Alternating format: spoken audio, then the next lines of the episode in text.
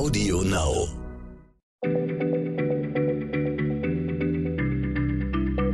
Schneller Schlau, der kurze Wissenspodcast von PM.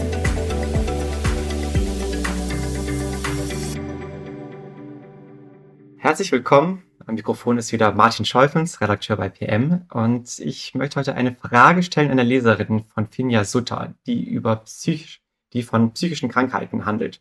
Und deswegen dachte ich, ich frage am besten Christiane Löll, um mir diese Frage zu beantworten in dieser Folge. Denn Christiane ist nicht nur die Redaktionsleiterin von PM, sondern sie ist auch Medizinerin und die hat die Forschung zu diesem Thema viele Jahre verfolgt. Hallo Christiane. Hallo Martin. Also Christiane, wie ist der Stand der Dinge? Wie liegen die Ursachen von seelischen Leiden wie Depression oder Schizophrenie in unseren Genen? Können wir sie vererben? Also da könnte ich jetzt sehr knapp antworten, ja, sie liegen in unseren Genen, aber nicht nur. Und es gibt nicht nur das eine Gen, das eine Schizophrenie oder eine Depression auslöst. Ähm, das wissen Forscherinnen inzwischen. Es ist auch nicht eine Handvoll an Genen, sondern es sind mehr als 100 Gene, die im Zusammenspiel mit Umweltfaktoren wie Stress prägen, ob ein Mensch jetzt schwerwürdig wird oder Halluzinationen bekommt. Und die Gene überlappen sich auch bei den verschiedenen Leiden. Das heißt, man kann von einer gewissen Vererbbarkeit ausgehen, von einer Anfälligkeit für psychische Leiden. Das heißt, man kann gewisse Veranlagungen vererben, die dann bei Stress oder traumatischen Erlebnissen die Entstehung von seelischen Leiden begünstigen können. Aber die Lage ist komplex und es kommt immer auf die Lebensläufe der Menschen an. Das kann man nicht verallgemeinern. Aber nochmal zusammenfassen, es gibt nicht das eine Gen, was man vererben könnte. Okay, das merke ich mir jetzt schon mal. Wie hat sich denn diese Sicht darauf entwickelt? Also woher weiß man das alles? Wie hat sich die Forschung in den letzten Jahren da entwickelt? Also die Idee, dass psychische Leiden auch genetisch bedingt sein können, die kam in den 1980ern aus mehreren Seiten. Also zum einen gab es Erkenntnisse aus Studien, dass Depressionen oder Schizophrenie auch verstärkt in Familien auftreten, also Großeltern, Eltern und Kinder davon betroffen sein können. Und bei Schizophrenie ist das beispielsweise so, etwa ein Prozent aller Menschen leidet an der psychotischen Erkrankung. Leidet die Mutter oder der Vater an ihr, dann haben die Kinder eine zehnprozentige Wahrscheinlichkeit, ebenfalls zu erkranken. Und wenn beide Eltern an einer Schizophrenie erkrankt sind, dann liegt das Risiko schon bei 40 Prozent fürs Kind. Und hat ein Zwilling Schizophrenie, liegt das Risiko bei dem eineinigen Geschwisterkind bei 50 Prozent. Und das waren starke Hinweise auf eine genetische Komponente, und diese Ergebnisse, die sind dann auf den Nährboden der Genforschung gefallen, die damals geboomt ist. Und es begann ja in der gesamten Medizin die Suche nach einigen wenigen konkreten auslösenden Genen für Krebs oder Herzleiden oder eben auch psychische Krankheiten. Okay, also man hat gesucht, ob es dieses eine Gen gibt, aber du hast jetzt schon verraten, das gibt es nicht. Diese eine Handvoll Genen, die die psychischen Krankheiten auslösen, die gibt es offenbar nicht. Genau, also es trat eine gewisse Ernüchterung ein bei den Psychiatern und Psychiaterinnen, aber dennoch ist die Forschung daran enorm wichtig und es lohnt sich auch, den Stand der Dinge nochmal genauer zu beleuchten auf dem Gebiet. Denn bei der Suche nach der Ursache von diesen Leiden geht es ja um mehrere Dinge. Also einmal darum, Risiken für einzelne Menschen frühzeitig zu erkennen, damit man sie früh in Behandlungs- oder Präventionsprogramme einschließen kann und so weiter. Und ein anderer entscheidender Aspekt aber ist auch bessere und gezieltere Therapien zu finden. Was genau meinst du damit, dass man das in die Therapie mit einbindet? Also gerade bei psychischen Erkrankungen ist die Behandlung sehr komplex und sie besteht aus einem Mix aus Psychotherapie, Medikamenten und sozialer Unterstützung. Aber ein Teil der depressiven Patienten und Patientinnen oder der Menschen mit Schizophrenie, die sprechen gar nicht so gut auf die Behandlung an. Und da möchten wir natürlich besser verstehen, warum das so ist. Und viele der heute in der Psychiatrie verwendeten Wirkstoffe stammen aus den 1950er Jahren und ein paar neue in der Hand zu halten, wäre sicher gut. Und man kann sagen, insgesamt durchläuft die Psychiatrie spannende Zeiten, ähm, in denen das Verständnis von seelischen Leiden gerade neu definiert wird. Ähm, sie sind nämlich nicht mehr nur nach Symptomen einzuteilen, wie das bislang üblich ist, sondern auch nach den biologischen Ursachen. Und moderne Aufnahmen von Gehirn und andere neue Techniken, die zeigen uns eben, welche Nervenzellen außer Rand und Band sind, wenn unsere Gefühle es auch sind und welche Gehirnregionen betroffen sind, auch wenn wir noch nicht genau verstehen, warum. Und da bietet sich der Blick in die Gene wieder an, ob es da Überschneidungen gibt. Also zwischen betroffenen Hirnregionen und vielleicht Genen, die für irgendwelche Veränderungen stehen. Hast du da Beispiele für diese Forschung? Also woran arbeiten die ForscherInnen genau? Es gab einige große Studien in den vergangenen Jahren, eine weltweite zum Beispiel mit mehr als 500 Menschen. Daran war auch das Institut für Humangenetik am Universitätsklinikum in Bonn beteiligt. Ähm, und die Forscherinnen und Forscher haben sich durch die genetischen Muster von rund 265.000 Patientinnen und Patienten gegraben und von 785.000 gesunden Menschen. Und dann haben sie analysiert, ob es Auffälligkeiten für 25 psychiatrische und neurologische Erkrankungen gibt. Das sind also enorme Zahlen. 500 Forscherinnen und Forscher und äh, viele tausend Patientinnen und Patienten. Und die Studie wurde 2018 in Science veröffentlicht. Das ist eins der renommiertesten Fachjournale in der Wissenschaft. Und das Ergebnis war, einige der Gene sind sowohl bei Patientinnen mit Schizophrenie, Depression oder Aufmerksamkeitsstörungen auffällig und auch bei Zwangsstörungen und Magersucht, da gibt es Überschneidungen.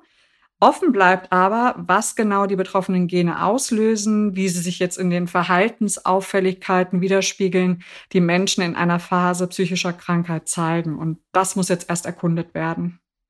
Aber eindeutig war schon, bei psychischen Leiden gibt es mehr Überlappungen als bei neurologischen Erkrankungen zum Beispiel wie Parkinson oder Alzheimer. Äh, die erscheinen im Hinblick auf ihre genetischen Grundlagen deutlicher voneinander abgrenzbar. Das finde ich spannend. Also viele psychische Erkrankungen, die ganz verschiedene Krankheitsbilder ausbilden, können ähnliche genetische Hintergründe haben. Das ist erstaunlich. Nun erklär mir aber mal, wie ist es überhaupt möglich, dass körperliche Funktionen psychische Probleme auslösen? Wie soll ich mir das vorstellen? Also eine Möglichkeit ist das Immunsystem. Aus Studien weiß man zum Beispiel, dass verschiedene Gene auffällig sind, die etwas mit dem Immunsystem zu tun haben. Da gibt es zum Beispiel Gene, die den Bauplan für Proteine liefern, die auf den Oberflächen von Zellen sitzen.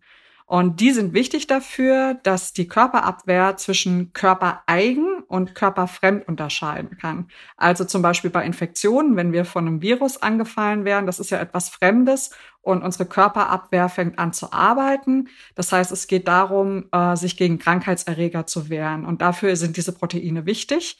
Ähm, und es ist durchaus plausibel, dass das Immunsystem wichtig ist bei seelischen Leiden. Darüber haben wir auch schon mal eine Podcast-Folge gemacht. Denn es gibt eine Menge an Befunden darüber, dass eine entzündliche Aktivität, wie die Mediziner sagen, bei Schizophrenie oder bei Depressionen vorliegt. Und es gibt Erkenntnisse, dass die oben genannten Stoffe oder Proteine die frühe Gehirnentwicklung mit beeinflussen. Und das gilt auch für ein Protein namens C4. Äh, das fiel US-Forschern auf, als sie das Erbgut von 150.000 Menschen angeschaut haben. Und davon waren 37.000 Schizophrenie-Patienten oder Patientinnen. Und unser Kollege Bill Krüling hat es auch mal in einem Artikel für PM aufgeschrieben. Okay, also ich muss da nochmal nachhaken. Also Schizophrenie und Depression scheinen etwas mit einer Entzündung oder wie hast du es genannt, eine entzündliche Aktivität zu tun zu haben. Und dabei spielt wiederum dieses Protein C4 eine Rolle wofür ist es denn eigentlich zuständig, dieses Protein C4? Also eigentlich jagt es krankhafte Zellen im Körper, aber es hat eben auch einen anderen Job.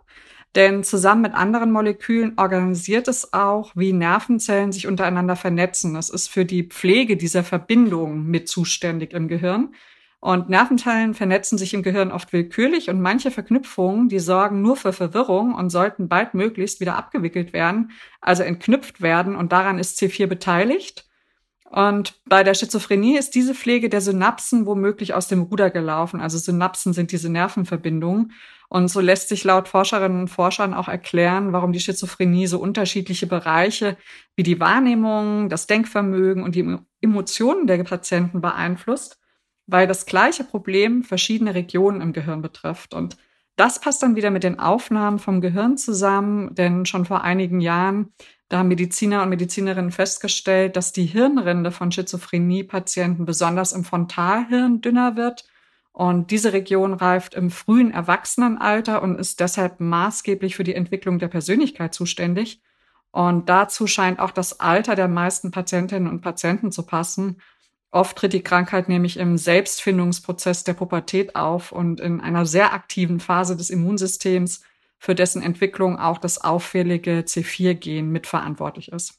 Ich finde es immer beeindruckend, wie die Forschung solche Zusammenhänge entdeckt und erkennt. Ähm, aber hat das jetzt auch schon zu neuen Therapien, neuen Wirkstoffen geführt, die den Betroffenen helfen können? Also in diesem konkreten Fall jetzt nein. Das wird auch sicher noch einige Zeit dauern. Aber das zeigt eben, in welche Richtung die Forschung geht. Vielen Dank, Christiane. Ich glaube, das war jetzt heute eine rappelvolle Folge, die wir hier hatten. Also wir haben gelernt, dass psychische Krankheiten in Familien gehäuft auftreten.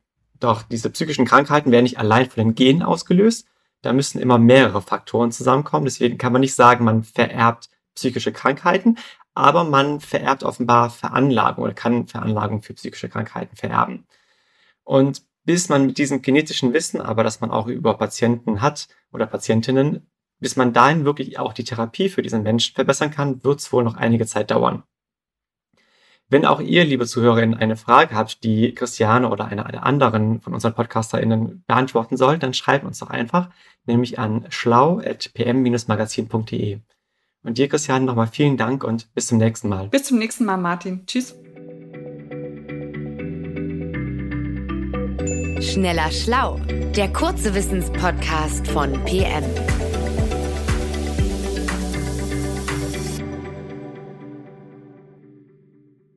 Dieser Podcast ist jetzt vorbei, aber wir hätten noch einen anderen Podcast-Tipp. Worum es genau geht, erzählt euch der Host am besten selbst. Hi, mein Name ist Gerrit Rüsken, ich bin dreifacher Vater und Host des Podcasts Papalapap. Dort spreche ich mit anderen Vätern über das Vatersein, wie es uns verändert, für welche Herausforderungen wir stehen, was für Ängste haben, was für Sorge wir haben und, und, und. Alles komprimiert in tollen, spannenden Themen. Hört doch mal rein. Und wenn ihr selber mal Gast oder ein Thema vorschlagen wollt, dann könnt ihr das unter papalapap.podcast auf Instagram machen. Ich freue mich, wenn ihr reinhört. Bis dahin. Ciao. Audio Now.